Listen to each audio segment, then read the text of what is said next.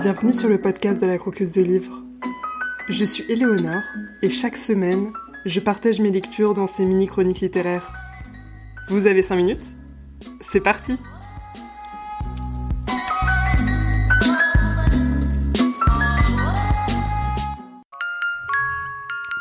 On ne se souvient pas du moment de sa naissance. Je ne me souviens pas de la mienne de naissance. C'est impossible d'ailleurs, les structures cérébrales permettant de fabriquer les souvenirs sont immatures chez le nourrisson.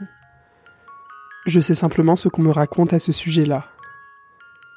Mama, dis, c'était comment quand tu as accouché de moi? Pues como todo el mundo.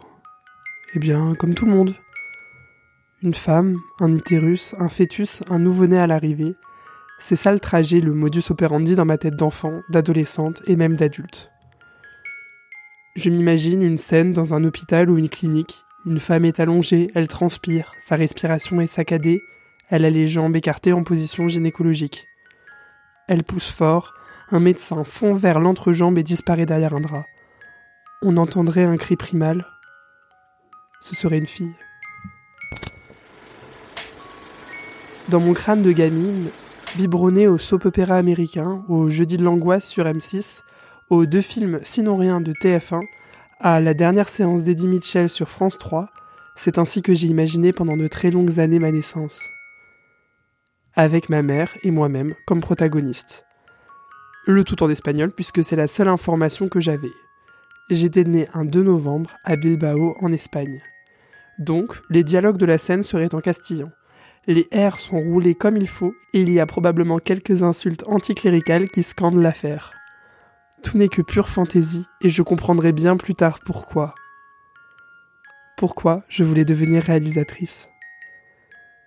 J'avais une mise en scène en tête, un déroulé d'images qui raconterait l'inconnu, ce trou béant, l'origine du monde. Pour le faire, je devais apprendre le métier de réalisatrice. Je pourrais alors choisir de tourner un gros plan, longue focale, sur le visage de la femme en pleine délivrance. Action.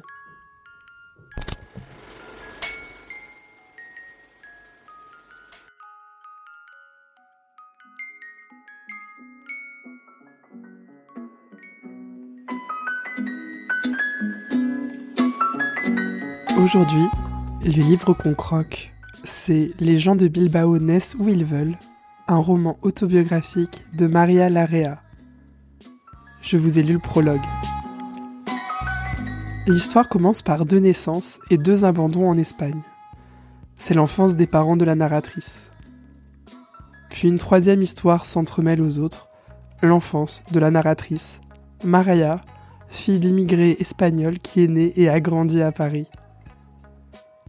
Le roman se construit en aller-retour entre Paris, Bilbao, entre le présent et la période de Franco.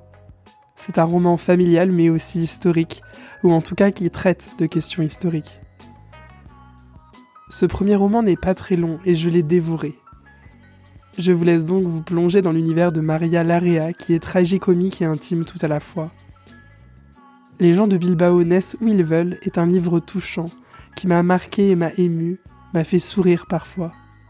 Il faut dire que les parents de Maria ne sont pas épargnés dans les descriptions qu'en fait la narratrice, et cela peut être mordant. C'est un premier roman qui mélange bien ces histoires familiales différentes, et on s'attache au personnage malgré tout grâce à une écriture haute en couleurs qui m'a séduite.